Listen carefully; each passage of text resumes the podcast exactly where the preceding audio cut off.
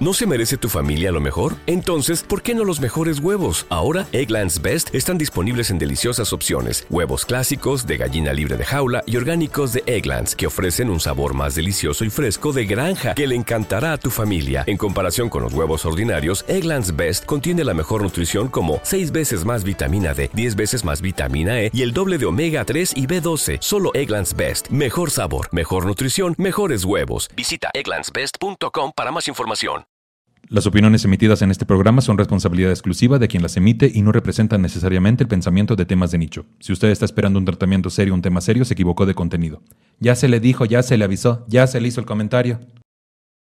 Bienvenidos Gloria Rodríguez y Juan Carlos Escalante. Gracias. Gracias. A mí no me pagaban por subirme. O sea, sí tengo un poco esta amargura de, de tanto que vivimos y ahora tan fácil que parece. O sea, que soy- yo estoy muy clavado en mi salud mental. Entonces tengo que a huevo decir que me siento agradecido y toda esa mamada. Me leí un tuit de Raquel Aedo que decía que decir que la comedia es para hacer reír es como decir que la gastronomía es para hacer comer. Y se puede hacer stand-up comedy sentado. También. Porque y hay gente que no tiene de- piernas, así ya. Exacto. Claro. sí, no, Y por eso no es stand-up. Saludos al otro grupo vulnerable. Saludos. Siguiente grupo vulnerable. Hola, ¿cómo están? ¿Bien? Qué chingón. Hola, ¿cómo están? Bien, qué chingón. Soy Nicho Peñavera y les doy la bienvenida a Temas de Nicho, el podcast donde cada episodio hablaremos de un tema serio, de forma cómica, para tratar de entenderlo mejor y dejar de considerarlo un tema de nicho. Chiquechi. Bienvenidos Gloria Rodríguez y Juan Carlos Escalante. Gracias. Gracias. Un placer que estén acá. ¿Cómo estás?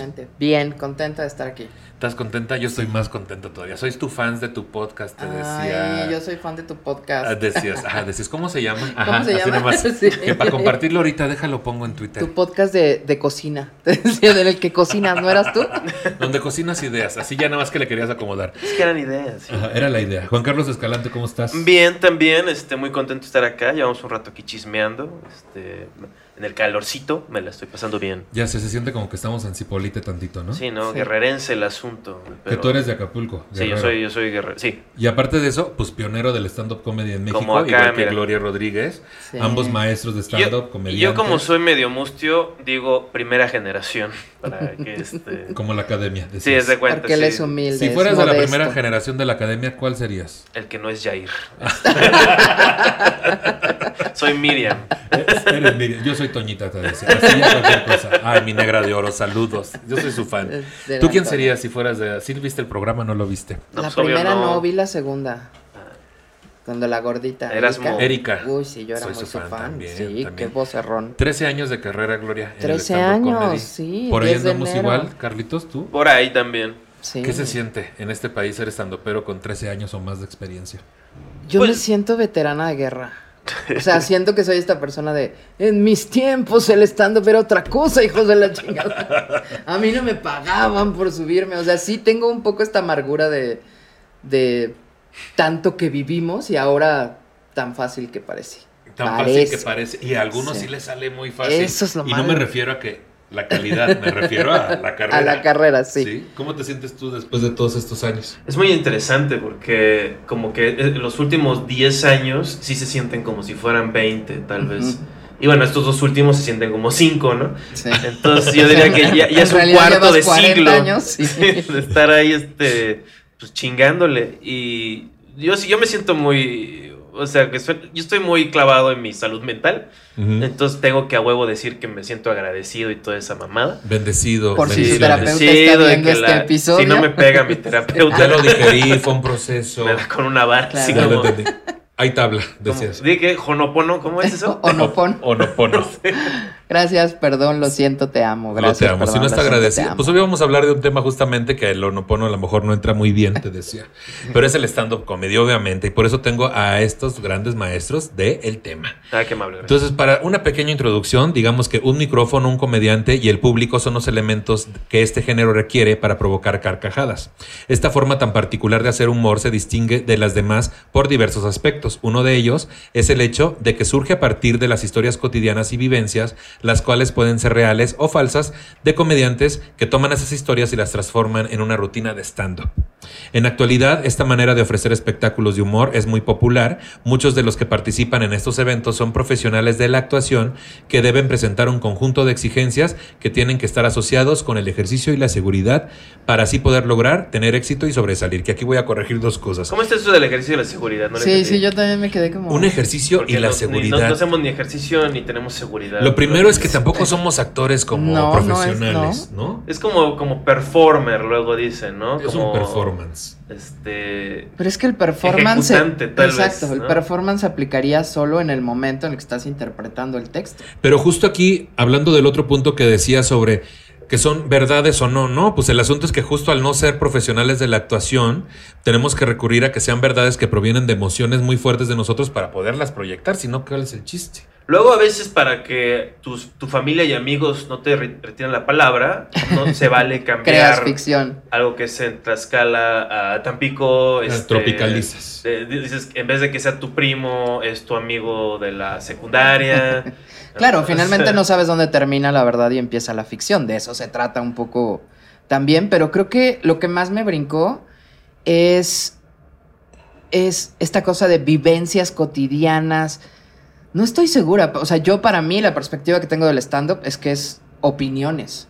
Sí. O sea, no importa si te ha pasado o no te ha pasado, cómo te sientes al respecto, es tu opinión. Y Por eso vengo preparado con otra definición. A ver. Tengo- Gracias a Dios. otra. Así como A cuando ver. un chiste no pega. Exacto. Siguiente chiste. Como las colchas. Aquí, a ver, y esta ¿No tampoco. le gusta? y- se la se la cambia. cambia. Y esta está peor, ¿no? Chingada Ay, madre. Pues Saludos veamos. a los cinco comediantes que dicen ese chiste. Siguiente grupo vulnerable. Perdón. Ah, no, es, Es un yo grupo no digo vulnerable. eso. Yo no digo eso. Saludos a Covarrubias. Ok, no, ya. A ver, dice. Stand-up es una expresión en inglés que significa ponerse de pie. Es una manera de hacer comedia. En este caso, el actor o comediante interactúa de forma directa con el público. El stand-up consiste en una función llena de humor en donde el comediante se encuentra en un escenario, parado frente al público, sin nada más que su propia voz y su carisma para hacer reír a los asistentes a través de sus chistes. Hasta ahí, Va- va no regular. estoy de acuerdo. a ver, échale. Porque el comediante no interactúa con el público.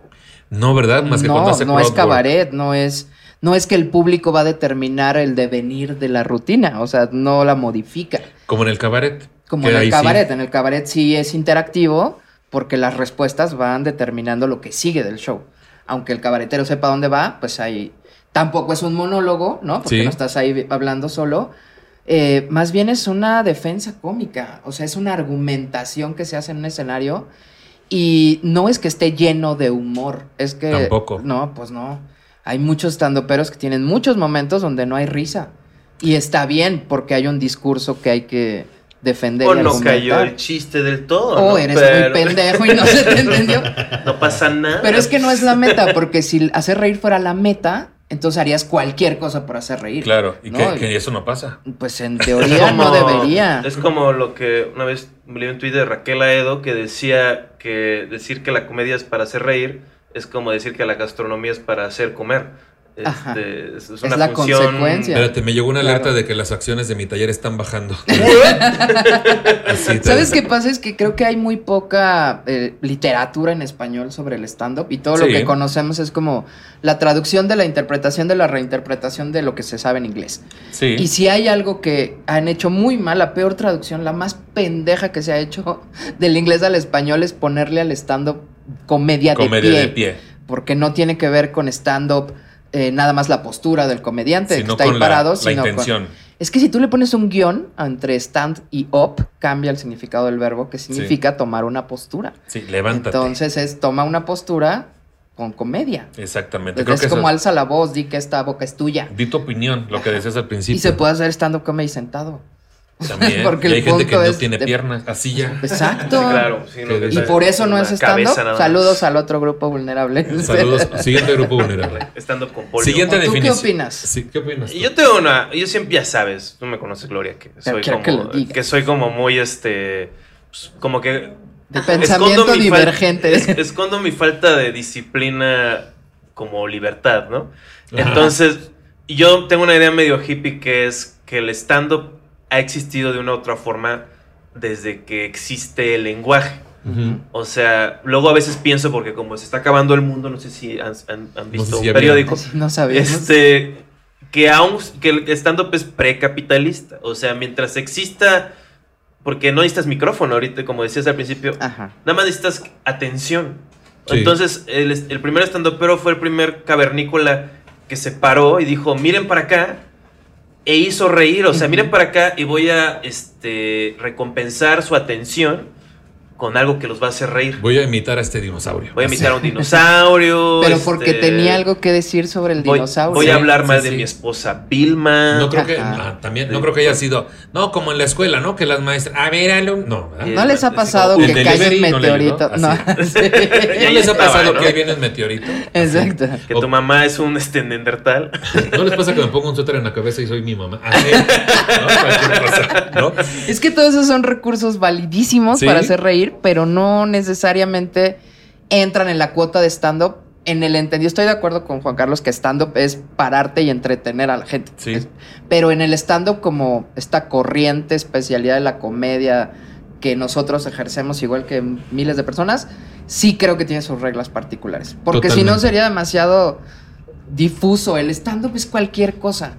Pero ya es un género. Creo que a partir de la mitad del siglo pasado ya es un género de Sí, comedia. en mi defensa yo no escribí esta definición. Así te Es de Pero Wikipedia. no me gustó, tengo otra. Yo sé que lo estás diciendo para generar polémica. Es, que sabes. yo, yo, son- yo sé hacer televisión. Sí. Así que yo pensaba. ¿no? El gordo sabe, te decía. El gordo La gorda sabe. ya sabe, el gordo sabe. El, gor- el gordo sabe. El joto sabe. El Así joto ya cualquier cosa, ¿no? ¿Cómo dice el de este Badía este, cuando empieza a leer? Este. No somos Bienvenidos a Leyenda Legendaria. Sí, me sí, eso soy. Buenas noches. Es que dice. Isito o algo Y así. A ver. En ese sentido, se puede decir que el stand-up es una manera de acercarse mejor al público, a diferencia de las otras formas tradicionales de hacer humor, ya que los asistentes al evento, la mayoría de los casos, terminan por identificarse con los relatos del humorista y eso precisamente es lo que genera mayor impacto. Y yo. Cri, cri, cri, cri. Los temas que se tocan en el show generalmente se unen de forma errática y muy diversas, es decir, que pueden partir de anécdotas personales hasta reflexiones acerca de la misma. No mames, imagínate que te diga, ¿Cuál es la estructura de tu rutina de stand-up, Juan Carlos? No. Errática. La mía es errática. Lo- La mía es errática. Es errática. Si quieren saber sobre estructuras, ven el episodio de La Gorda Sabe, que El así se llama el podcast, ¿verdad? El Eh, de hoy sobre ¿comedia en estructura. serio? Sí. Comedia en serio. Hashtag la gorda sabe. Porque sí es cierto que la gorda sabe. No, es cierto. Y que está gorda y que sabe, fíjense. le sabe. Este. yo, yo como que. Luego a veces como que me hago mis berrinches con la comedia stand-up. Porque en efecto es muy formal. O sea, hay una serie de trucos. Hay una serie de. De técnica. O sea, hay- ah, y se crea como una división para mí entre la práctica. Se vuelve el stand-up simplemente otra ventana para tu expresión cómica. Y se vuelve como algo casi. pues algo aparte más bien de tu identidad como comediante. Sí. O sea que creo que el formarse como comediante es algo que trasciende el hacer el stand-up. O sea, ser una persona que todo el tiempo ve la vida a través de algo cómico, que utiliza la comedia como la forma de generar chistes como una forma de, pues ahora sí que para usar el cliché de catarsis, o a veces escapatoria, de O momentos. liberar tensión propia o Liberar- ajena. Pues Claro. Freud, más allá de sus fetiches y sus filias y sus fobias, sí lo determinaba como una forma de enfrentar la realidad. De... Así como hay gente que se vuelve alcohólico, hay gente que sublima, hay gente que pinta, hay gente que... Pues hay gente que hace chistes para Pa- poder para- enfrentar situaciones. Para continuar, voy a hacer lo típico del final de película donde me subo a un podio y rompo el papel y digo, no. Rompan su definición. ¿Qué de es el stand-up. comedy, Juan Carlos. Escalante? ¿Qué es? Stand-up comedy, para mí, es una forma de expresión semiteatral, tal vez, en el cual eh, tomas la atención de un público para expresar cosas cómicas. Yo creo que sería como una muy general. O sea, expresiones cómicas porque así lo pongo del lado del comediante. No para hacer reír, no para entretener, no para que la gente chupe a gusto, no para que eh, la gente se calle la boca para cuando toque la banda. Es expresiones cómicas. ¿Qué son las expresiones cómicas? Pues eso de, como cualquier expresión artística, pues depende del ejecutante y bueno, de su manager si le da chamba o todo no, ¿no? caso, claro.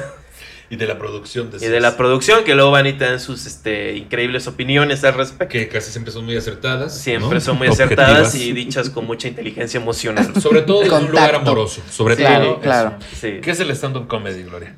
El stand-up comedy es todo lo que dijo eh, Juan Carlos. Creo que le sumaría que la expresión cómica es como crear ese espacio seguro para el comediante y quizá espero, deseo para el público, donde puedes expresar lo que no puedes expresar en otro espacio. Es como un espacio de libertad, no solo creativa, sino moral. Entonces, está este cliché de que la comedia desahoga, ¿no? Que reírse te hace mejor persona. Y creo que tiene que ver con identificarte, pero no el, ah, yo también viví eso, sino yo también soy esa persona culera, yo también he tenido esos pensamientos horribles y se genera un espacio donde rompes, pues, el deber ser, el status quo, la moralidad. La comedia para mí es amoral y efectivamente hay tantos tipos distintos de stand-up como stand peros lo ejecuten. Entonces, no se puede unificar porque entonces todos haríamos stand-up igual, pero creo que sí hay ciertas, no reglas, pero ciertas limitantes que lo distinguen de otros géneros de, de, de otras especialidades de la comedia, nada más para que se entienda. Pero al final allá arriba eres dueño de hacer lo que tú quieras y el público de reaccionar como se le dé la gana. Porque- Sí. Sí, porque el stand-up, a mi parecer, como que así definido como stand-up parte cuando ya se vuelve un producto de intercambio en el capitalismo. O sea, es algo que luego yo alego mucho, que digo, es que la figura del comediante ha existido volviendo a la fogata y a los cavernícolas desde que existe gente. Entonces no existía dinero, entonces era, es el chistoso, Ni pues no, fama, no güey. sabe cazar bien, no sabe arreglar los bejucos, no sabe ah, curar la piel, no sabe, no sabe hacer nada. Pero qué cagado es. Sabe entretener. Denle claro. de a chupar la médula ósea de estos huesos para que no se muera de Para hambre. no Y es que es una función social básica. Esa es la parte. O sea, es el bufón del rey. Alguien tiene que hacer esa chamba. Alguien la tiene que hacer. Yo- Para mí el stand-up es lo que ellos dijeron. ¿Viste cómo lo cerré? Eh, Todas ¿qué? las anteriores. ¿Pero qué dijo agregar- agregaría la, la cuestión de que es comedia de autor, de que Es tú la escribes, tú la presentas. Agregaría, bueno, regularmente. ¿no? Bueno, Estrictamente el stand-up. Depende de la región. ¿qué- ¿Qué pretendes decir Depende qué tan al mis, norte chi- mis estés. chistes del 2000. Mientras más al norte te vayas, menos pierdes sí, esta regla. ya del 2015, esas críticas. Ya Porque aplican. replicar chistes en el stand-up no es ilegal, pero es inmoral, amigos. También, no lo hagan. también la parte de que provenga de una emoción tuya, ¿no? Que puedas proyectar al público, que venga de una necesidad tuya de algo que tienes que decir. Que lo puedas sostener, Que lo- ¿no? sí, y Creo que esa es la diferencia de otros géneros de comedia, porque si tú vas a hacer reír, puedes mentir, ¿no? Puedes Sí. decir chistes de estoy casado y entonces mi esposa y, y en la vida real estar soltero. Y- En el stand-up sí hay una necesidad del público, creo más que del creador, Sí. de sentir que está escuchando verdades. Como, que ah, sí es cierto. Pero mientras lo sienta, aunque sea mentira, pues ya. Sí, la cosa es que lo puedas ¿no? sostener Sí, con tomar- argumentos, aunque en el fondo tomar- no sea tan cierto. Puedes tomar prestadas algunas verdades. O sea, ¿no? si fuiste a ese bar con ese gringo, ese francés y ese, este, fuiste al concurso de pedos o lo que sea. Dices, Ajá. sí, claro, man, ya con tu dinero en la bolsa y dices, hasta Creo, luego. que sí. creo y voy a, pon- voy a poner este trompo en la mesa. Ay, sí. A ver. Creo que se a uña. pueden sí. inventar, fingir, adaptar, Exagerar. eh, exagerar anécdotas, situaciones de vida. Lo que a mí no es que me parezca mal, porque quién es uno para estar calificando lo que está bien o mal, pero me parece que lo que es más valioso es no fingir opiniones de las cosas. Ah, totalmente. O sea, si a ti te caga una cosa, pues te caga, y caga. lo sostienes, aunque tengas que inventar anécdotas para justificar esa para opinión. sostener esa Ajá. opinión.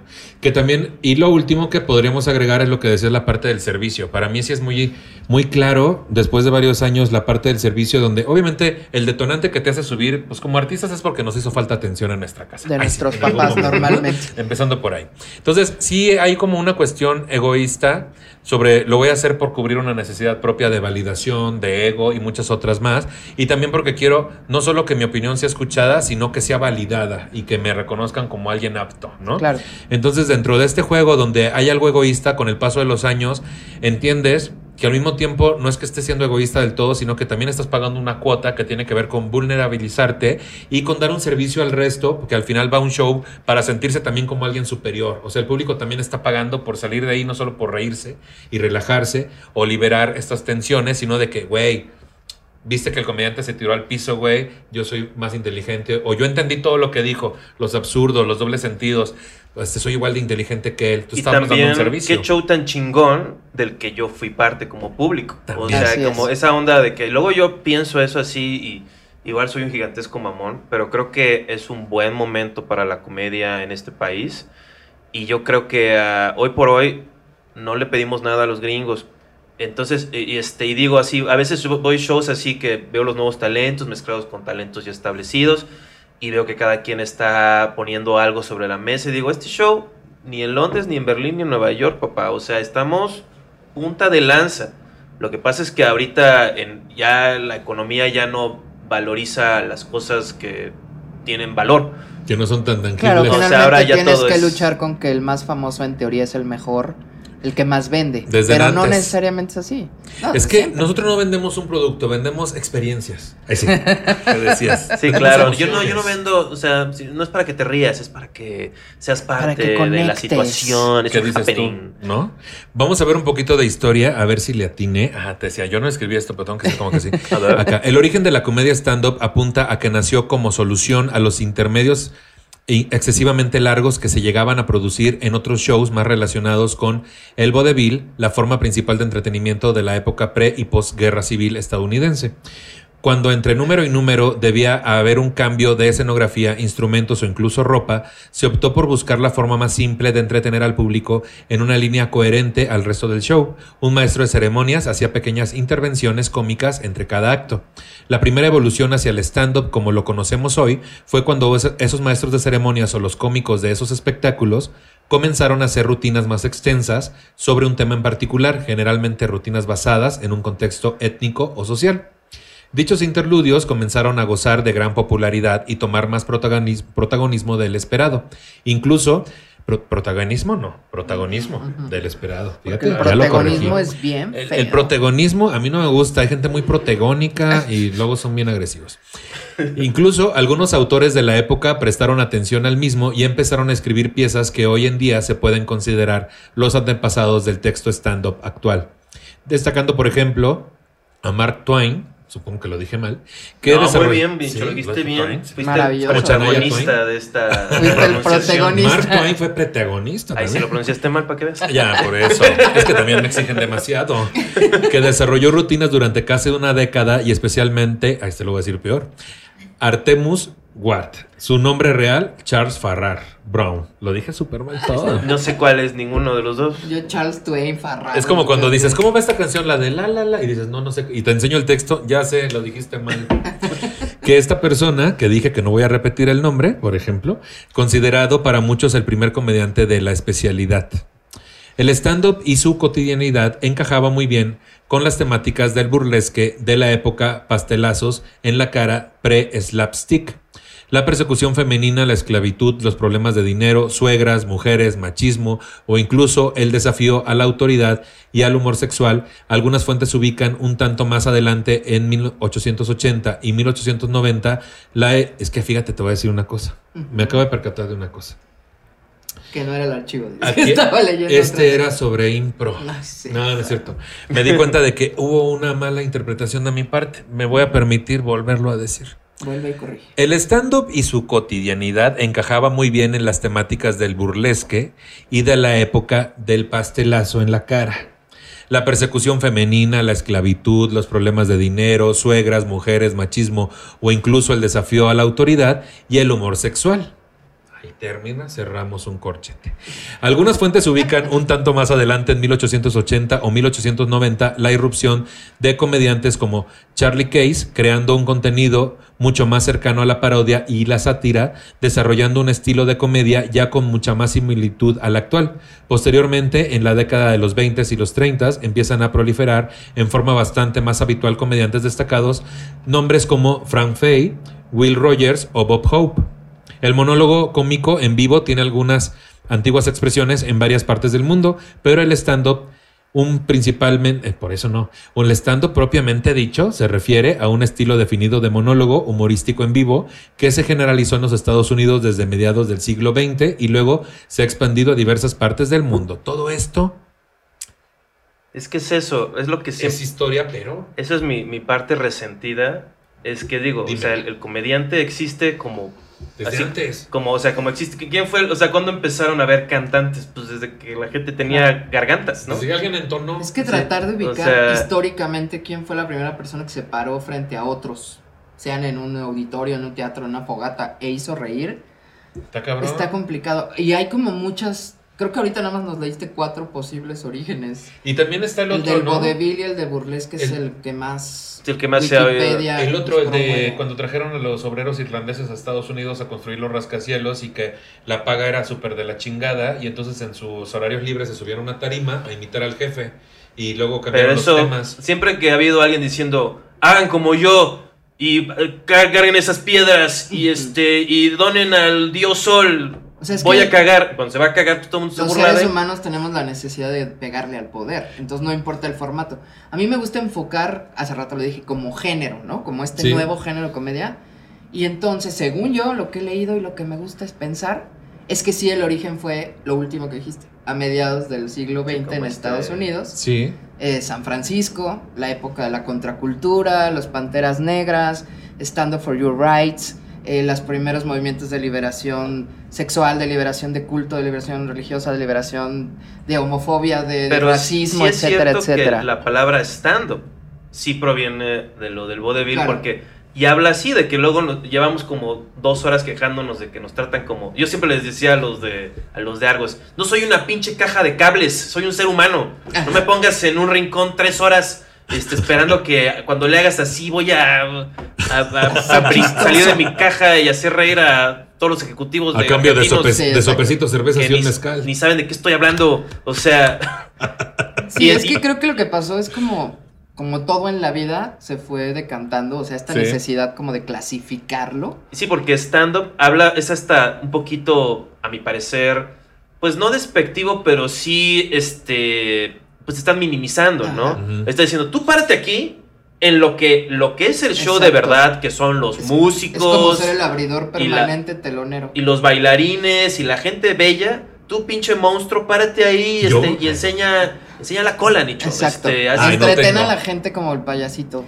Pero podemos Que nada quedarnos- contra los payasitos, saludo al otro Cantinflas así empezó. Pero podemos usar un poquito el- la cuestión romántica del obrero irlandés parado en una tarima que obviamente atrás era en obra negra y por eso tenemos una pared de ladrillos Pues mira, como yo había leído que en realidad en este movimiento hippie de en San Francisco se hacían mítines, se hablaba de cosas y derechos, pero aún así había temas ilegales Sí. de los que no se podía hablar en público por más hippie joven que fueras. Entonces estas personas se iban a lugares clandestinos, justo bodegas, paredes en obra negra, usualmente. a hablar de esas cosas de las que no se podía hablar arriba. Sí. Bob Hope así, o sea, Bob Hope, luego Lenny Bruce, luego George Carlin, o sea, Qué bonito pasaron. pronuncias todo. Es que eso es lo que yo quería decir, güey. Público querido que está en su las casa. clases de inglés. Voy a leer una. No, déjate tú las clases de inglés, los referentes, güey. Yo Ah, empecé ya. a hacer esto y no tenía puta idea de qué era el stand-up. y no yo tenía tampoco, a mí puta Juan idea. Carlos fue el que me dijo, esto se llama stand-up comedy. Pero no te pasaba, Gloria, Sí, por ejemplo, yo platicando así, repito el tema, ¿no? Que estaba ahí Manchita, este, Pablo Araiza, Lorea, este, Covarrubias, que son los que yo conocí como primero cuando iba a los Open. Y que va a ser a nuestros colegas más bilingües. Más, son los Ajá, más bilingües son y los los más. más bilingües, Güey, claro. y entonces estás en una plática con ellos y te avientan 25. ¿Ya viste acerca de.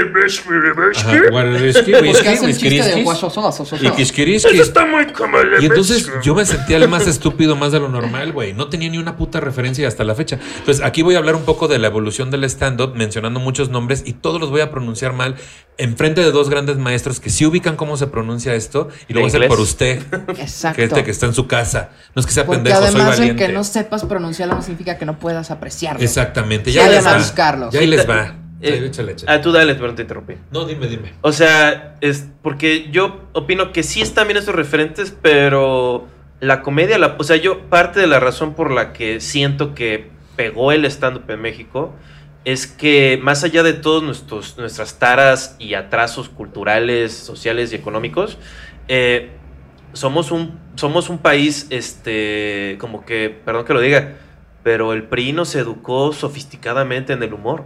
O sea, es que la gente en todos los estratos comprende y respeta lo que es la comedia y nadie te lo es. enseña.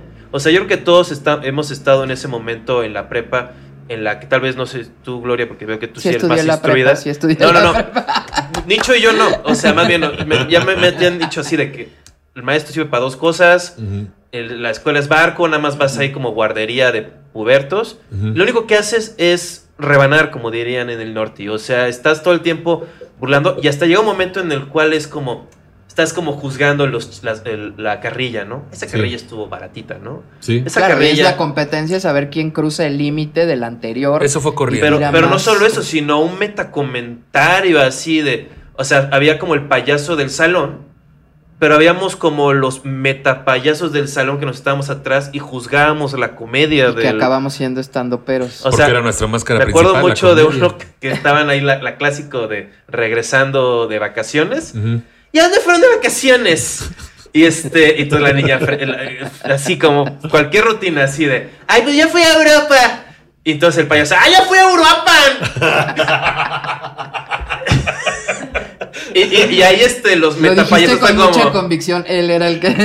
No, lo dijo el Coco, Coco, este, el, el Coco de entonces. Coco. Este, y si lo- hasta nosotros dijimos, eso estuvo bueno, eso estuvo bueno. Ajá, lo O sea, apruebas. Sí, de que ya ni nos reímos, es como, ese, ese chiste es de calidad. Pero al ¿no? final es súper primitivo, o es como estar orinando los pastizales, ¿no? O sea, es como para ver quién es el más fuerte y retar a la autoridad Sin y cruzar los Es límites. para, para fomentar este pedo. Es nuestro instinto animal de mostrarse como alguien más apto para reproducirse que el Pero es muy sofisticado porque Claro. ya estás trascendiendo el mundo físico. Claro, estás utilizando, mundo del lenguaje.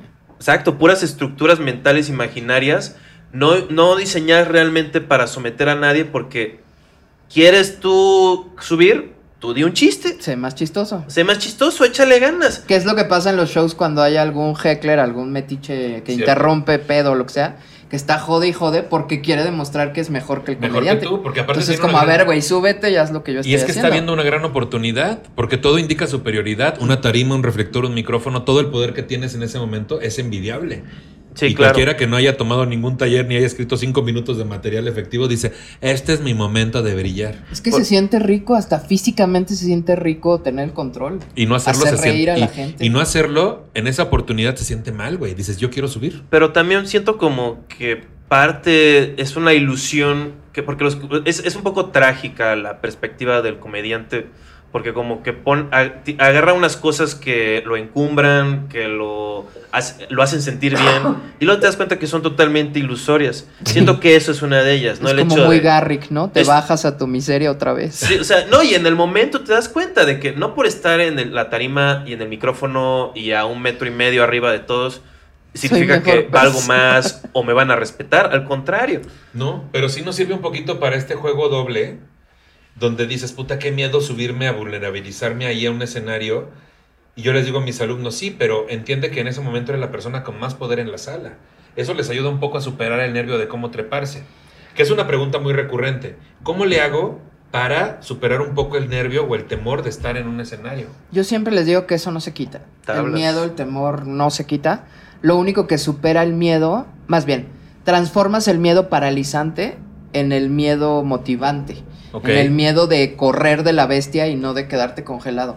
Y esa diferencia la hace que te guste mucho el texto. O sea, que te Ujú. guste tanto tu texto que sea como, güey, ya lo quiero decir. Me urge. Ya me urge, quiero saber qué va a pasar, si se van a reír o no. Esa urgencia es lo único que hace que no te quedes congelado. Ay, qué hermosos. esos- Es que esos tiempos, qué hermosos, cuando cada semana escribías dos, tres chistecitos nuevos y te urgía ir al Open. Te urgía probar. Y ahorita, mira, año y medio llevo 15 minutos. Yo, Yo también. Pero es que, mira. güey, esta pandemia. Pero sí, esa, esa urgencia también podría ser justo para otra pregunta que regularmente hacen de cómo sé si me puedo dedicar a esto o cómo sé si tengo talento, si le voy a echar ganas, pues esa urgencia de decir las cosas. También obviamente que haya respuesta del público. ¿Qué le dirían a alguien que está neciando y no hay respuesta del público y se sigue subiendo? Pues creo que, bueno, mi parecer, siento que como es de nuevo muy formal el stand una persona no muy este, agraciada en términos de su creatividad y eso, puede, puede hacer sus shows, o sea, puede Sí. echarle ganas tres años, La y es- técnica la puede aprender. puede aprender la técnica y tal vez, y quién sabe, igual eso es como las rueditas de bicicleta para poder algún momento hacer algo un poquito más ambicioso. Pero tal vez por eso a veces no como que no, no lo veo como el stand-up como un arte por su naturaleza utilitaria. O sea, por eso es, de nuevo, regresando al vodevil. Ujú. Desde entonces siempre ha sido dictado por las necesidades del patrón. O sea, el comediante no define su campo de trabajo. Lo define el dueño del bar, lo define el público que paga, lo define... Ya después, cuando ya tienes acceso a un público medio, pues, y aún así es una lucha constante. O sea, no eres como...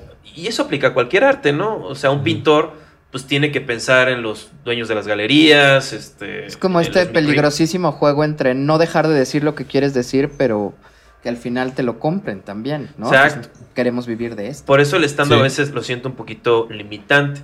Porque si la- ya la- a la hora de la profesionalización, a la hora de pensar algo, ah, esto es chistoso, no basta. O sea, tiene, esto es chistoso, pero ¿cómo lo voy a decir? ¿Cuál, ¿Cómo va a ser el ritmo? O sea, y, lo- Sí. y a mí, yo tengo ¿Y que de plano qué? decirlo en voz alta, como si fuera casi como una poesía o una rima así de, ay, pero esta palabra es más chistosa, ¿no? Y esto así, y ya se vuelve algo que a mi parecer, pues es un poquito como que yo estoy enamorado con la comedia espontánea, Ujú. Pero el, el stand-up Pero es para lo ser profesional no puede ser Exacto. espontáneo, porque O sea- tienes que poder garantizar un mínimo resultado. Pero para ser famoso tal vez no necesitas ser profesional. Oh, que No, ya que la- viene todo. Mira, tengo un amigo que dice que para triunfar en cualquier cosa en la vida se necesitan tres cosas: ganas, talento y vocación. Donde lo más importante de las tres cosas es la vocación. Porque las ganas van y vienen. Sí. El talento se puede construir. Creo que, como decía Juan Carlos, pues puedes echarle ganas y lograr construir como algo. un oficio. Un oficio, justo, el oficio de escribir comedia. Lo que no. eh, Lo que no puede no funcionar es no tener la vocación de incluso hacer esa chamba de hueva, de corregir otra vez, encontrar la palabra, ir a dar shows que no quieres dar. Que eso es parte de las ganas, tal vez, ¿no? Pues la yo hay momentos que no tengo ganas, es Ah, más yo la todo el tiempo. Es la Porque vocación. estás enamorado. Yo soy el comediante, comediante desganado. Yo ya soy la divorciada Ay, del El comediante exacto. O sea, yo ya estoy así, mi sueño es, Se le mojó de ilusión. o sea, así como Ay, el, loco de la aldea, y es como, ay, déjenlo, Y si te fijas, todo eso se nota cuando lo ves en el escenario. Ay, que nos habla Siri. Sí, está bien. Oye, Siri, alto. Ya, Siri, gracias, muy No amable. atinaste no saques servicio. ese susto. No, ¿sabes qué pasa? Que no se puede. No se puede con Siri, así te decía.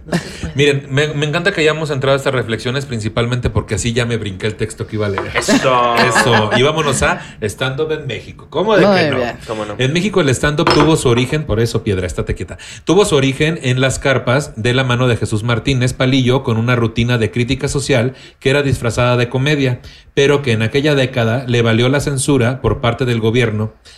Del gobierno. Punto y seguido. Décadas después comenzaron propuestas que se acercaban más a cómo hoy conocemos el stand-up.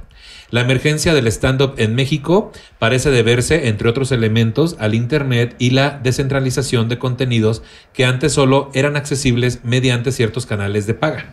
Gracias a esto, muchos comenzaron a empaparse de la cultura del stand-up que ya gozaba de gran prestigio en otros países.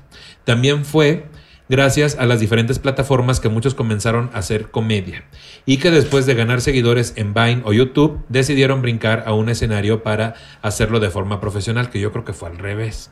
Esta comedia se encuentra atada a la contemporaneidad, lo dije muy cabrón, contemporaneidad. Es que luego ¿no? Contemporaneidad. Contemporaneidad. Es la neidad. Es el, Ajá, el es neid es, neidad. el- es la parte...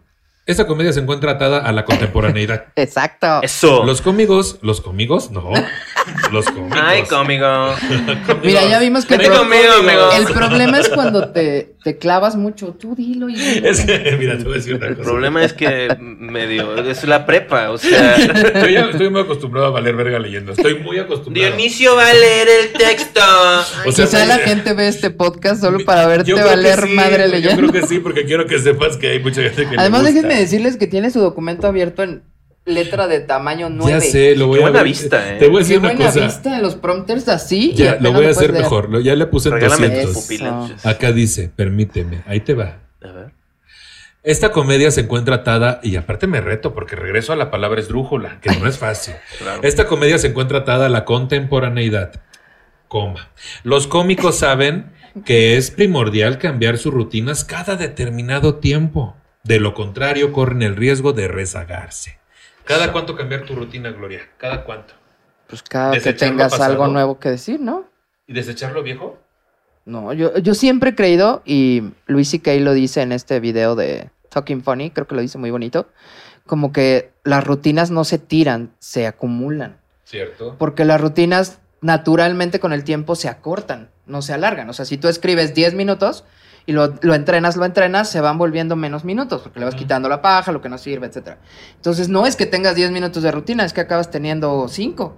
Entonces, Sí. tienes que escribir otros 15 para reducirlos, que te queden 7, más esos 5 tengas 12, etcétera, etcétera. Eh, Luis C.K. dice que él siempre empieza a escribir su show nuevo con el último chiste de su especial anterior. Que ese es un gran reto. Es un gran reto porque normalmente uno intenta cerrar con su chiste más fuerte. Cierras arriba. Entonces te pones el reto de superarte a ti mismo, pero también es una gran manera de concatenar todo su material. O sea, si él pudiera subirse a hacer un maratón de ¿Cómo stand-up, concatenar. ¿Con quién? Concatenar. Concatenar. de unir todo su material para que al final sea una secuencia lógica para él.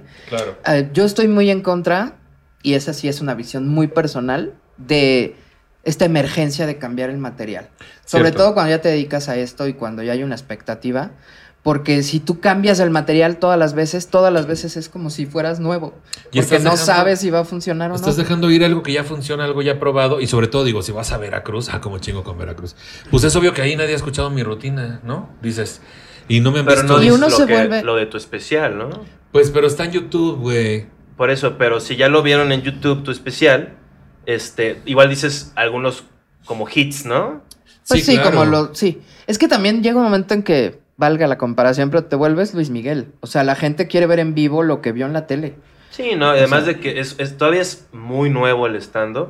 Ujú. Entonces también no es lo mismo escuchar el disco que oír la canción en vivo. ¿Cuánta gente ha visto el especial de quien sea que lo haya visto? No es tanta gente. Y es rico, es, Sí. es- es parte Sí, de, o sea, gente. es un poquito, pues es un ya se vuelve como un poquito más folclórico, el a mi parecer, así de, ay, pues estamos en el carnaval, pues voy a hacer el bailecito que, sé que les va a gustar. Porque además eso este también te da certezas, porque bar. subirse al escenario del stand-up es como aventarse el paracaídas, no sabes qué pedo, qué va a pasar, si les caes bien, Sí. si les caes mal, si se te olvida, si funciona, si no funciona, si hay gente que te odia, etcétera. Entonces esos, grandes, sí, esos chistes ya probados, pues son ahí de donde te agarras por cualquier cosa y tienes eso, Yo- porque tienes que cumplir un trabajo finalmente, cuando ya sí- te dedicas a esto. Yo sí me siento disco de Pandora, la verdad. O sea, yo sí digo mis grandes éxitos y Claro. trato de probar algo nuevo. Decías lo del carnaval, si a la gente ya le gusta el bailecito, pues lo haces, güey. Sí, no, o sea, y también es como algo que habíamos platicado, ¿no? De que al final la forma, una buena forma de, es muy, es muy, muy fácil perder tu centro y desorientarse para seguir la analogía. Este, entonces, ¿cuál es tu objetivo? O sea, yo digo, yo quiero tener una hora nueva para grabar un material. Entonces, pues sí, voy a probar eso, pero también no caer en el error de pues castigar a tu público porque estás trabajando esa hora Claro. y entregas algo que pues pues que genera menos dicha, ¿no? Que al final la comedia es para generar esa dicha, para compartir algo, pues puedo decir hasta hermoso, o sea, con la gente que traes dentro. Entonces yo intento así como de, Chinga, traes gente dentro. este, a mí me Es pasa. que compartir no. algo, No. compartir algo para la gente. Lo que traes Coma. dentro con la gente. Yo comparto es lo muy que traigo la dentro. coma. Yo también comparto a veces lo que traigo dentro. Sí, pero cuando estás malito, ¿no? Perdón, perdón. No, eso, ta- no, eso no está padre. Porque luego te la dejan como cupcake. te. Ay, no. Nada más que en vez de estrellitas viene semillita de tomate. ¿Qué? Pues mira, Con la tu nueva- topper con tu topper. Para llevar. Pa' dices, llevar. Cuando dices dame hasta para llevar, ¿no? No, pero es cierto, no vas a someter a la gente no solo a que vaya y pague, Sí. aunque fuera gratis, que pierda su tiempo, su espacio, su energía de reírse a oírte una hora de material que no has probado. ¿Qué opinas? Entonces haces chistes que ya sabes y cachitos de lo nuevo hasta que lo Sí, vas sí, pues armando. porque vas a dar un servicio también, ¿no? Que la gente se la pase bien y tú también la pases bien, la neta. Pues sí. ¿No? Porque es demasiada exigencia que todo lo que pruebes es nuevo, no está chingón, ¿no? No. Y también está, bueno, si dicen algunos comediantes de Estados Unidos sobre todo, si ya estás grabado en Netflix, HBO o alguna otra plataforma, no puedes irte de gira un año con ese mismo show, pero estás hablando de personas que llenan teatros. Sí, O claro. sea, yo me considero más un comediante de bar, Ujú. ¿no? Igual. Que va a ir a Veracruz ante la última vez 25 personas. Jalapa. Y pues no van a ser las mismas 25 que fueron la última No. vez, ni de pedo, ¿no? Claro. Va a haber dos si acaso. Pero bueno, ¿qué opinan en esta parte que decías tú, Escalante, sobre, pues también vas a que la gente se la pase bien y se divierta, ¿no? Sí. Pero ¿qué opinan de, de la escuela de stand-up que algunos dicen, no, lo importante no es la risa, es el discurso? Esa nueva tendencia un poquito, ¿qué opinan al respecto? Pero es que, por ejemplo, yo medio podría decir que he, he dicho eso y lo- no, no he dicho lo del discurso, pero es que mi discurso es tal vez que no importa, o sea, lo más im- suena un poquito cursi, pero a lo que he llegado es que estoy aburriendo. Este, Un poco, pero no, no, Hablando, Ahorita va a llegar el invitado que sigue, nada más estoy viendo el timbre. hablando de necesidad de aprobación y de aceptación, de- Yo que te muy- estoy aburriendo. Pero hay que ser seguro de sí mismo. ¿Me estoy aburriendo? Sí. no que a mí a mí creo, o sea, no cuando digo que la gente quiero que se la pase bien, no es porque, ay, es que el patrón me va a volver a invitar o ay, es que voy a sacar un privado de esto, es porque creo que es lo valioso de lo que hacemos. Porque a eso sea, nos subimos. ese momento Sí. en el que estamos público y el que está hablando todos juntos y estamos creando algo ahí y de nuevo eso trasciende que pues, todo en ese momento. Ese es el momento en el que así como cuando eras un niño y todo estaba de la verga y de repente algo o alguien te hizo reír. Y te sacó de ese momento. O sea, lo que decía Freud era, lo que medio me acuerdo era, no dice mucho, pero que dice simplemente es el, inter- el cambio de una situación estresante por una situación placentera. Sublimarlo. O sea, y me encanta lo de los cavernícolas, supongo que es porque andan encuerados todo el tiempo. Este, Lo hecho un mojado. y no tienen que limpiarse la cola. O Ay, sea, qué felicidad. es- yo quiero volver a ese tiempo. Este, y es como, yo creo que el primer chiste fue, pensaste que era un león y era una piedra. O sea, ¡ah! O sea, y, y eso Claro, fue claro. el, ese fue el primer chiste La así ruptura de- de la realidad, la decepción, el susto. Y como buen stand-up lo cuentas como, oye, Uk, el otro día creí que vi un león y era una piedra. y pues nada, o sea, ni siquiera tiene forma ni nada, Creí pero... que era una piedra y era una caca. Ah, sí, jajaja, ¿no? Y pensé que era un brownie.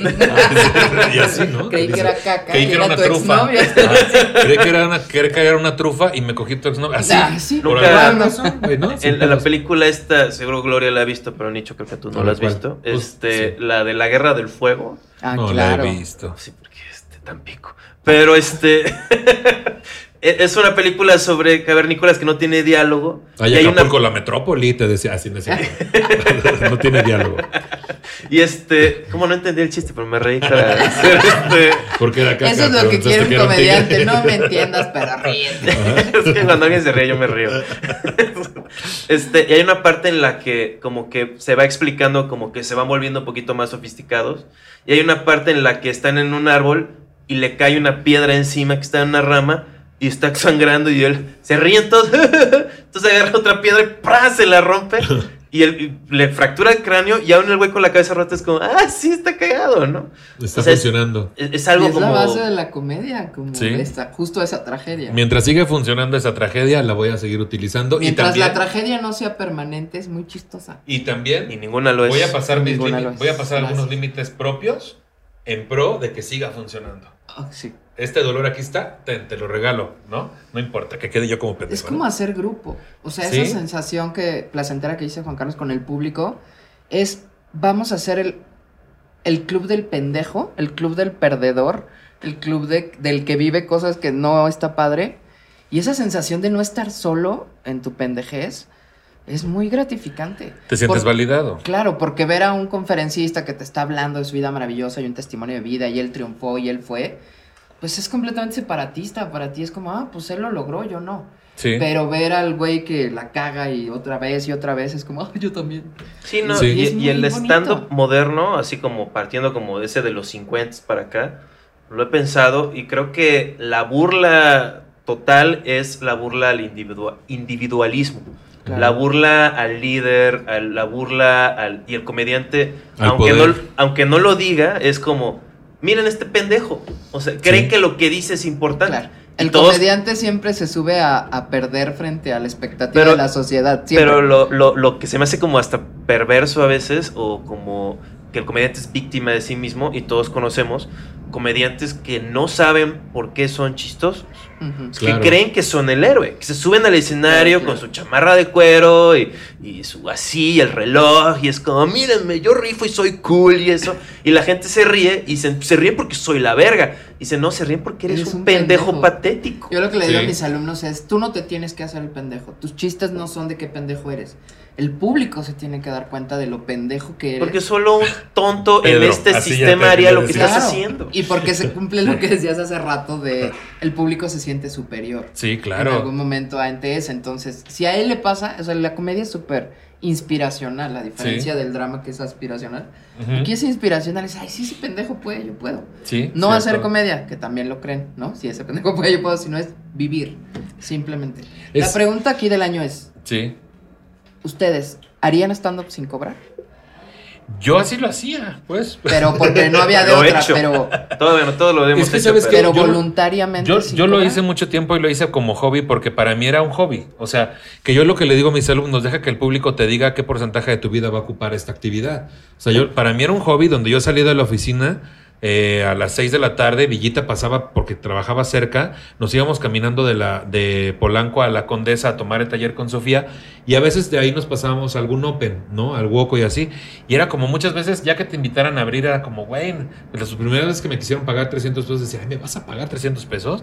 ¿no? Entonces, lo hice mucho tiempo y ya hasta que era un 80% de mi vida y tuve que renunciar a la oficina, que esa es otra, no renuncian desde que acaban de terminar de tomar el curso, ¿no? Sí, no, el chiste Pero del sí. comediante es sobrevivir. Sí lo haría Sí. sin cobrar y ya ahorita vería de qué chingados vivo, pero después de haberlo probado estoy seguro que no podría haberlo dejado aunque no me pagaran. Siento. Es que es eso, como Ujú. a esa es a la vocación a la que me refiero. Cierto. Ay, me hizo una trampa. Porque hay mucha gente Pude haber perdido a mis nueva. fans. Ay, sí. Hay muchos comediantes nuevos, Sí. o sea, chicos recién egresados o que llegan, que ya no se suben a un escenario si no cobran. Ah, claro. O sea, como abridor de, pues yo cobro 500. Y para mí es como, Oye, bueno, eh, está o- muy bien que bueno que si te los pagan, pero...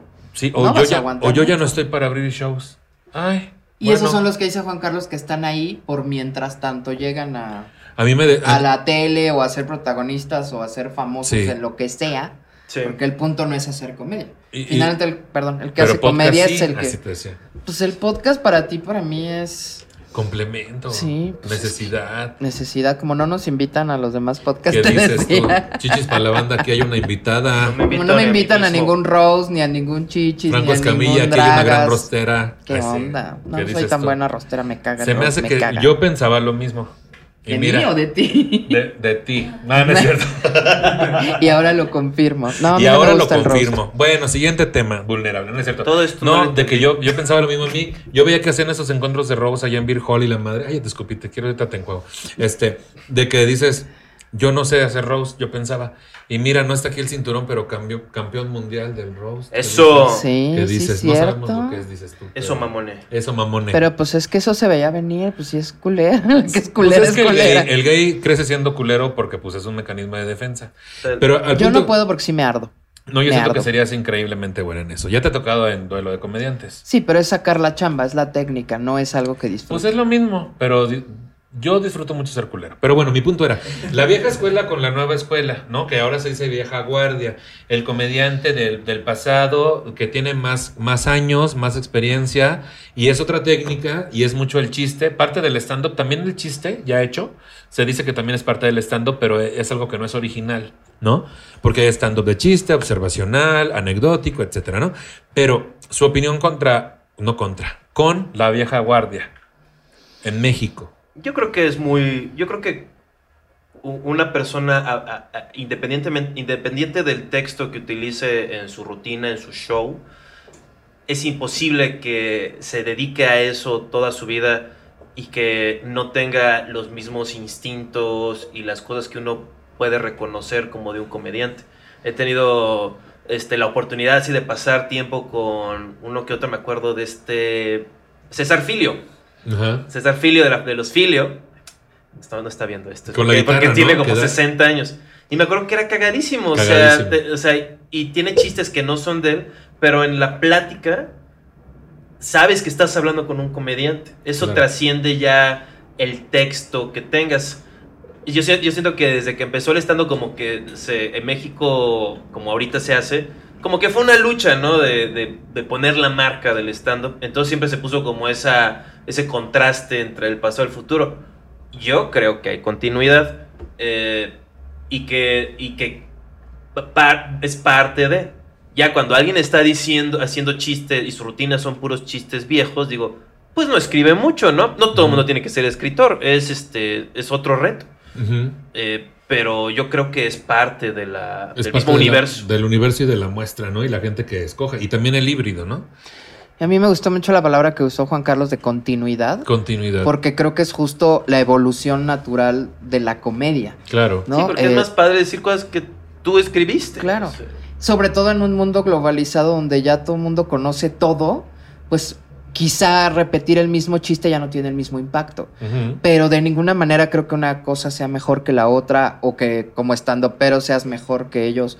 Porque además, si lo vemos así en el estricto sentido, ellos son comediantes, en el sentido de que ejecutan y ejer- ejercen muchas áreas de la comedia. Sí, la mayoría de los estandoperos, pues con trabajo se escriben y medio interpretan. Claro. ¿no? Y en esta lucha que decía Juan Carlos de imponer el stand-up, pues se cometió mucho el error de despreciarlos, de casi en público decir yo soy mejor y decirles cuentachistes, ¿no? Que es un término súper despectivo, porque al Sí. final todos somos cuentachistes Pues en sí. ese sentido.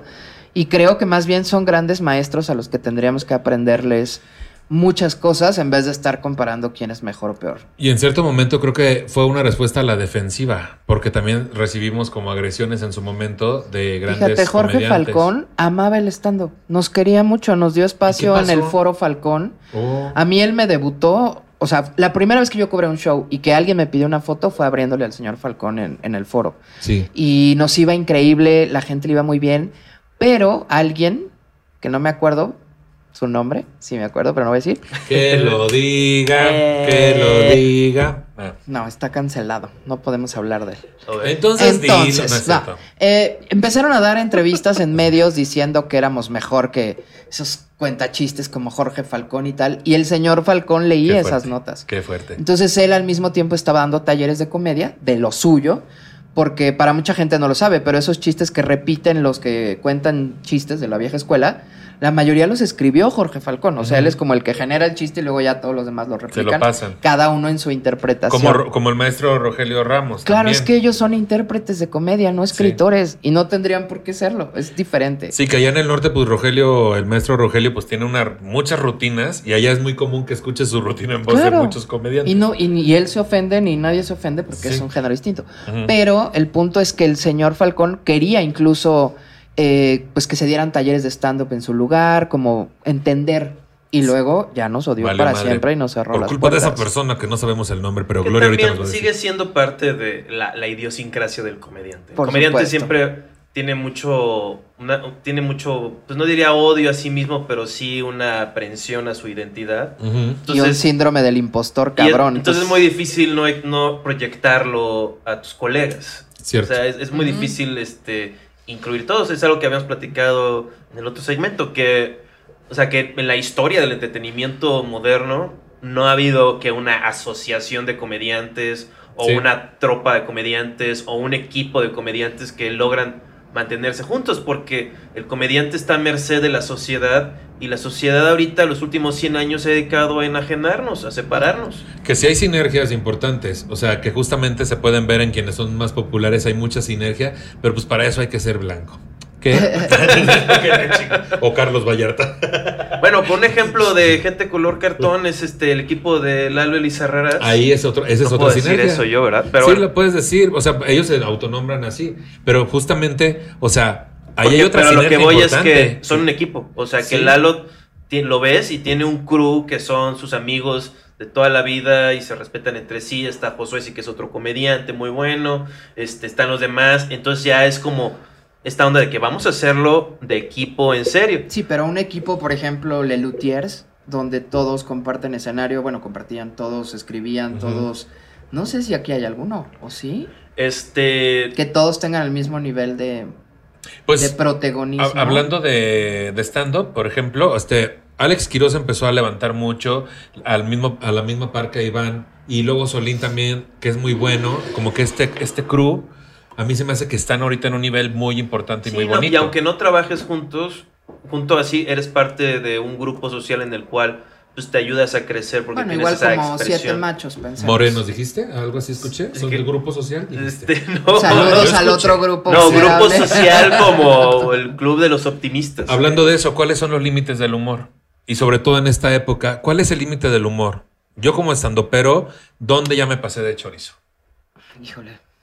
Esa es una pregunta con jiribilla. Para mí, personalmente, los límites del humor tienen que ver cuando ya no puedo sostener lo que digo. Cuando ya no puedes sostener Cuando lo que ya, si alguien me cuestiona, ¿por qué dijiste eso? No sabría qué responder. O sea, si tú tienes que pedir disculpas por un chiste, es que cruzaste un límite. Qué fuerte. Yo tengo varios chistes viejos que ya cruzaba yo límites. Pero tus límites o los límites sociales. Los de la exigencia social Es que actual. Porque en aquel hay momento muchos no era así. comediantes preocupados por esta etapa de Claro. censura y de la cancelación. A mí me parece que no tendrían por qué preocuparse, que todo naturalmente evoluciona y no tienes que ahora hacer comedia políticamente correcta. Solo es entender quién es, cuál es la escala de poder, ¿no? Sí. Y hacia dónde tienes que, ¿En qué privilegios estás? en cuál es tu privilegio, exacto. Y desde ahí decidir cuál es el límite. Y tampoco del volverte el salvador y rescatador de todos los grupos que no tienen privilegios en el universo. Ni el que va a cambiar el universo tampoco y tener un grupo demasiado selecto, porque entonces es lo mismo. Estás discriminando y te estás Por poner un ejemplo muy extremo, nunca me ha dado cáncer, ¿no? Entonces, esta autocensura de pronto de yo no puedo hablar de cáncer porque nunca me ha dado cáncer, para mí no existe. Para mí existe el, si tengo algo que opinar sobre el cáncer, Por eso. en el sentido de aportar, el oncólogo. quizá no de la gente, de, obviamente de la víctima, pero sí del sistema, de lo que está alrededor, lo voy a decir. Aunque Sí. en teoría yo no estoy autorizada. Bajo esta regla de que burlate de, del victimario y no de la víctima, ¿no? Cierto. El problema es cuando no tienes nada que decir y solo lo dices por hacerte el chistoso o por ser transgresor y joder. Ese es para Sí. mí el límite.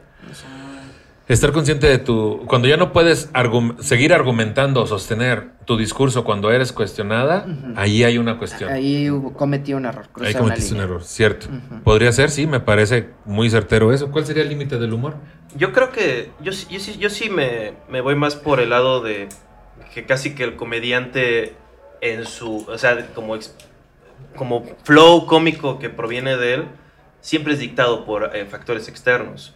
Porque el no sé ustedes, pero igual yo tengo como ah, este Tourette's o algo así. Cuando estoy solo en mi depa, estoy diciendo unas locuras. Claro, las Por- cosas que uno dice a solas son Sí, o sea, cancelables. ¿Qué? Ah, sí.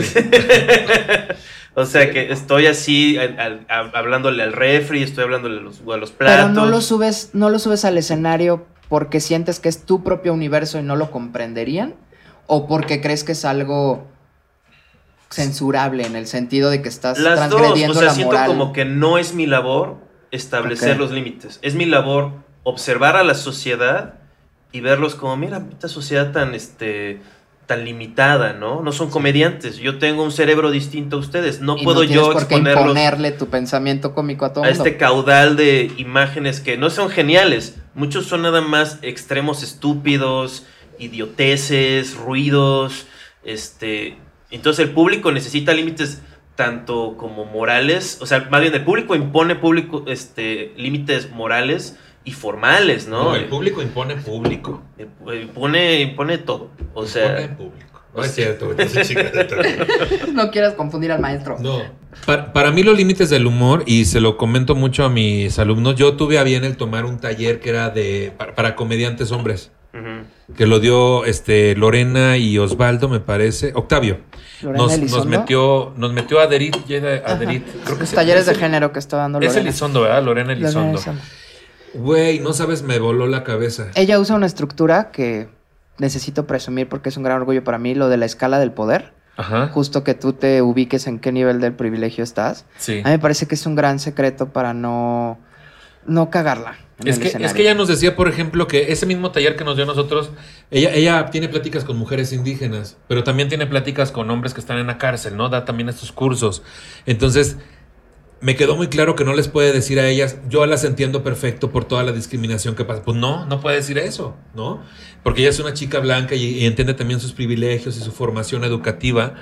Y, y el entender en qué lugar, en qué posición de poder estás, te ayuda un chingo, ¿no? Entonces yo lo que le digo a, mi- a mis alumnos es, Evidentemente yo como maestro yo no les puedo censurar un chiste. Nadie te puede censurar. El único que lo puede hacer es el gobierno hasta la fecha, ¿no? Te pueden intentar cancelar o cancelar, ¿no? Eso sí, pero sí tengo que señalarles para que después lo puedan hacer solos o solas, señalarles dónde posiblemente estén fomentando la opresión de un grupo sistemáticamente oprimido, ¿no? Sí, yo también les advierto del riesgo. De el decir riesgo, ese que van a levantar más de una ceja, ¿no? Entonces de repente suavizar, porque a lo mejor sí tienen algo importante que decir, pero a veces nomás lo dicen por incomodar. Y aquí es donde viene el pedo del humor negro, que muchos dicen, es que mi humor no lo entiende porque es humor negro. ¿Qué tanto es humor negro? ¿Y qué tanto eh, hay gente que se sube nada más para incomodar o para que, quemar un pueblo? Sí, no, es egocentrismo a veces, ¿no? Es decir, de, quiero ver, o sea, es como el, el adolescente rijoso que arruina la cena de Navidad, este, tirando el pavo al piso, ¿no? Es que soy extremo, ¿no? Pues eres un güey dañado que está hambriento de atención, porque tienes cosas que no has enfrentado. No tienes una identidad construida. Y eres un tonto, o sea, eres un tonto patético que pues, este, no logra todavía generar risa porque, pues no sé, este, todavía genera ese sentimiento de, "Oye, ¿estás bien? Este, ¿Todo bien? No sabes si Este, abrazarlo, aventarle dinero o algo. No, y ¿Qué onda con se- toda esa ira, no? O luego se encueran y corren por. Ah, no, ah, eso no. ¿Cuál es este asunto del humor negro, Gloria? O sea, ¿por qué muchas veces se justifican con no, es que mi humor es negro? por eso no tiene ni entiendes"? siquiera idea de lo que es el humor negro, creo. Como. Digo, aquí creo que combinamos muy bien porque es como la práctica, la mm, emoción y yo soy súper teórica ñoña, así rígida, ¿no? Pero de acuerdo a esa rigidez, el humor negro no tiene que ver con molestar a los demás, ¿no? Tiene que ver con tocar temas que en otros contextos serían trágicos y serían violentos y normalmente tiene todo que ver con la muerte. Sí. Ese es el humor negro en realidad, no decirle, no sé, "Ah, eres puto porque eres gay, entonces yo puedo. No tiene nada que ver con el poder. Sí. Tiene que ver que- con jugar con el miedo a la muerte y a, la, a lo efímero de la vida. De raíz. Aquí tengo un pe- pequeño texto, un párrafo donde dice, ¿por qué nos hace reír el humor negro? Según el doctor en neurociencia Scott Wins, escritor del libro eh, Ja, así se Ja, J-A, Tal vez signo de exclamación. ¿no? ¿Cómo se me olvidó cómo se llama ese signo de exclamación? La ciencia de cuando nos reímos y por qué el humor es por naturaleza confrontan, por eso. Confronta, Confrontation. por eso, confrontacional. Y se nutre del conflicto entre querer reírnos y no estar seguro de que debemos reírnos. Transgredir las normas, transgredir, no, transgredir las normas socialmente, te lo dije mal, transgredir, otra vez, transgredir las normas socialmente establecidas en algunos casos provoca un estallido de carcajadas. Esta es la idea que Peter McGraw y Joel Warner desarrollaron en su obra The Humor Code. Code, lo dije bien, el, el código del humor, ¿no? Sí. Aunque explican que no se trata de agredir tan solo por provocar incomodidad, pero incluso el humor más negro tiene sus propios límites y reglas. A la hora de construir un chiste es importante focalizar la broma sobre el verdugo y no sobre la víctima. Christine Davis, lo dije mal, autor de Solo es una broma, asegura que el humor negro no es insensible ya que nos proporciona alivio, pero no lo hace borrando los sentimientos negativos, sino activándolos junto a los positivos para ofrecernos una experiencia emocional compleja. Tú has dicho muchas veces, Gloria, este punto sobre hablar del verdugo y no sobre la víctima, para que el humor negro realmente sea humor negro. Pues creo que el humor en general, ¿no? Que tiene que ver con el debate de estos días sobre si no hay grupos vulnerables, ¿de qué nos vamos a reír? Es que la comedia, me parece, históricamente ha estado del lado del pueblo, ¿no? O sea, está construida para tirar el privilegio, para poder decir lo que no puedes decir.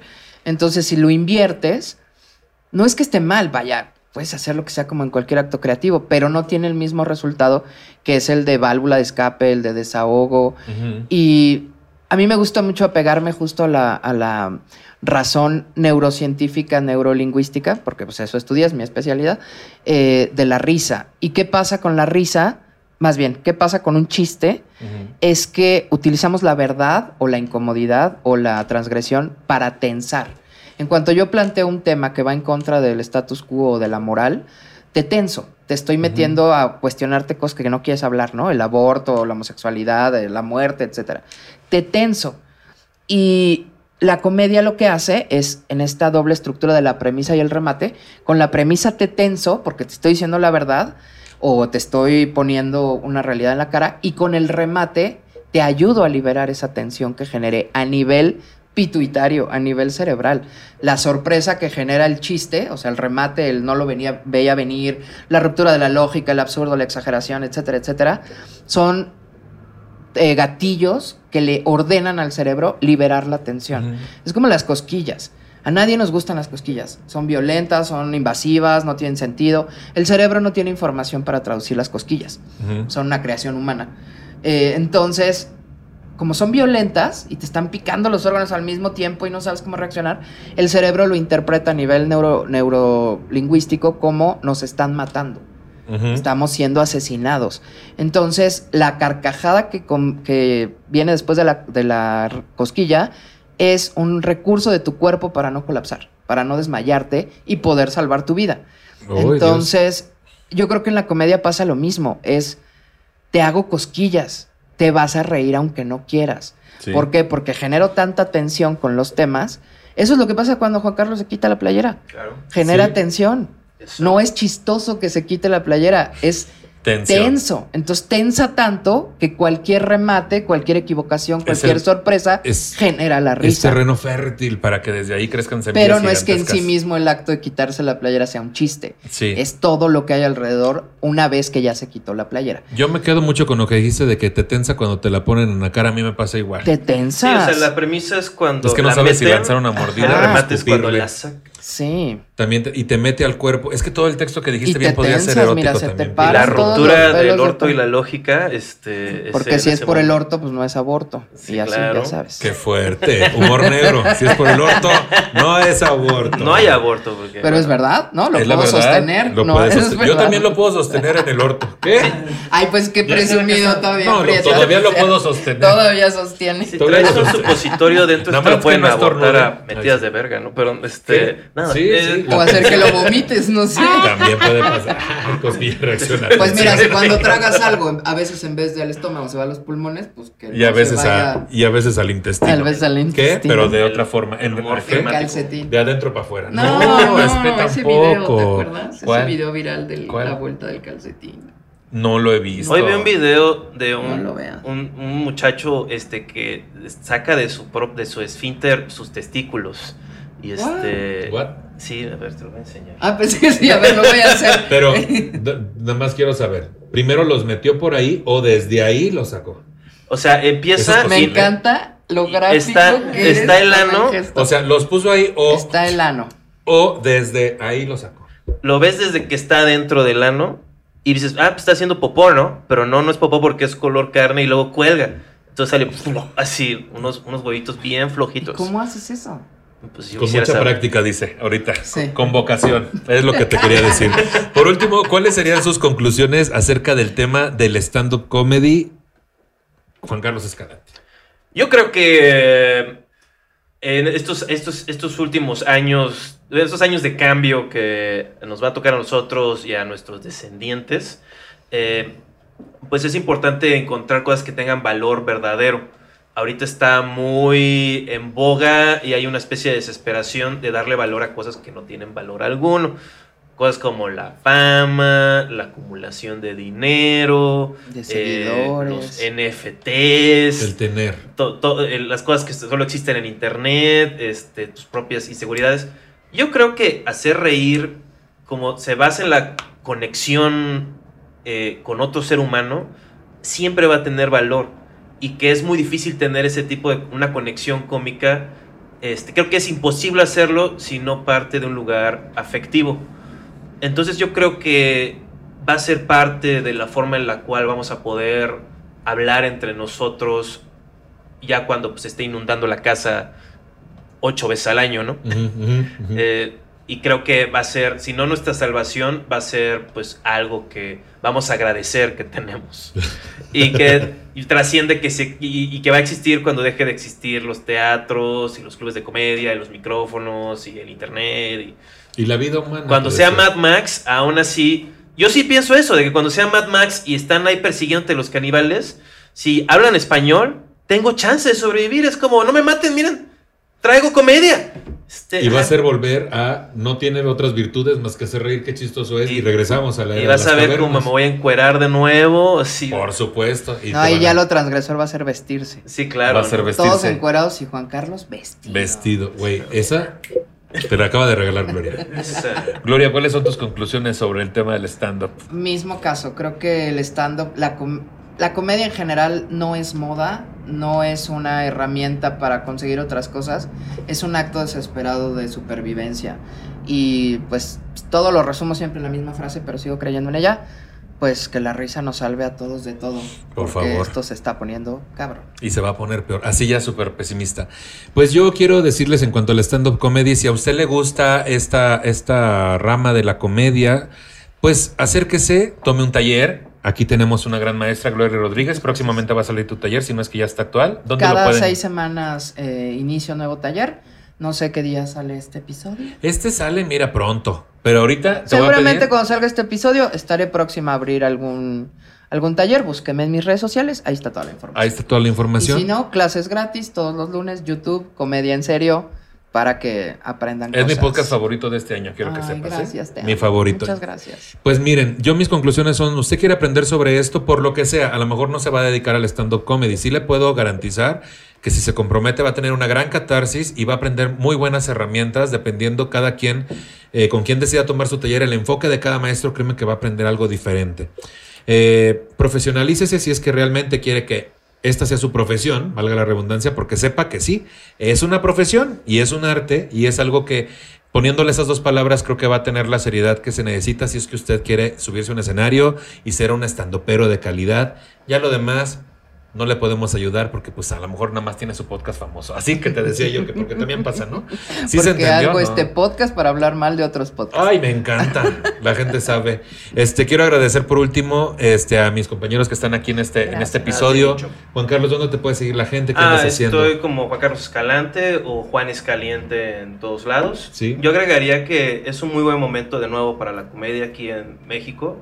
Este, yo siempre digo que es como ver a Caifanes en el 82. O sea, se- pu- ahorita pueden enterarse antes que las grandes masas. Porque este, estos son los fundamentos para estrellas que va- van a ser comparables a Cantinflas en términos de las cosas que le da valor la sociedad. Ujú. Este va- esta es la, la base de donde va, se va a crear una cultura de comedia generacional en México. Así como dicen que la, la gente judía es casi sinónimo de comedia, yo creo que en las siguientes generaciones México va a lograr eso. Entonces vale la pena poder decirle a sus nietos, yo estaba ahí, yo estaba ahí cuando Gloria, que le dio clases al Cantinflas Sí, moderno. Yo fui al este, Virgol y vi tanquear a no sé quién. Sí. o sea, o sea, es, es muy divertido, no es así carísimo. eh, pueden, a- busquen un club de comedia y vayan a ver, y aun si no es su máximo, van a ver algo muy rescatable ahí.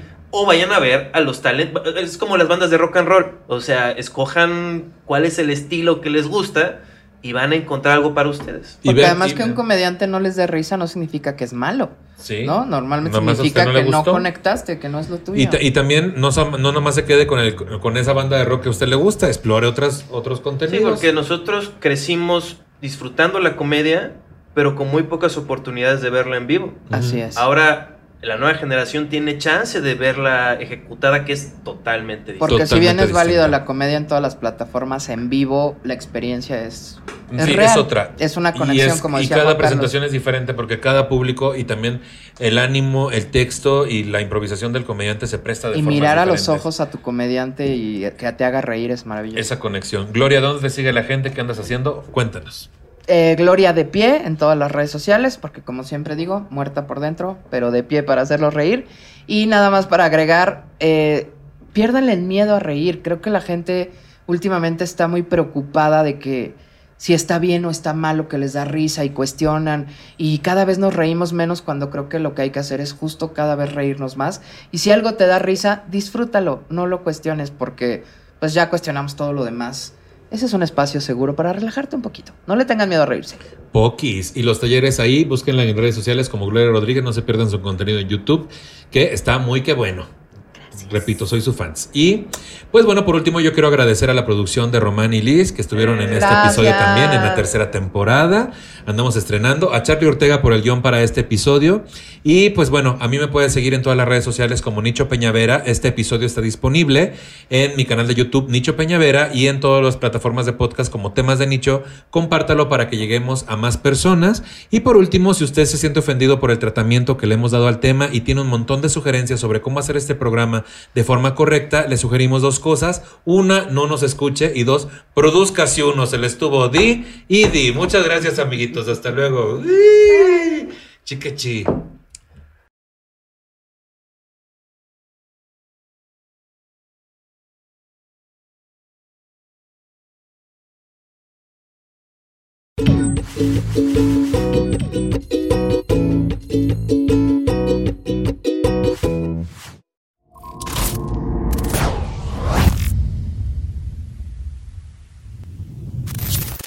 ¿No se merece tu familia lo mejor? Entonces, ¿por qué no los mejores huevos? Ahora, Egglands Best están disponibles en deliciosas opciones. Huevos clásicos, de gallina libre de jaula y orgánicos de Egglands, que ofrecen un sabor más delicioso y fresco de granja que le encantará a tu familia. En comparación con los huevos ordinarios, Egglands Best contiene la mejor nutrición como 6 veces más vitamina D, 10 veces más vitamina E y el doble de omega 3 y B12. Solo Egglands Best. Mejor sabor, mejor nutrición, mejores huevos. Visita egglandsbest.com para más información. We've all spent more time with family lately.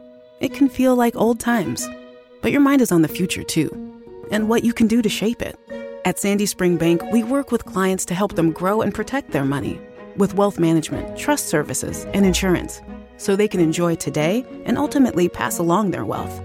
We believe real banking is a conversation. Let's talk about your dreams. Visit sandyspringbank.com/wealth. Wealth and insurance products are not FDIC insured, not guaranteed, and may lose value.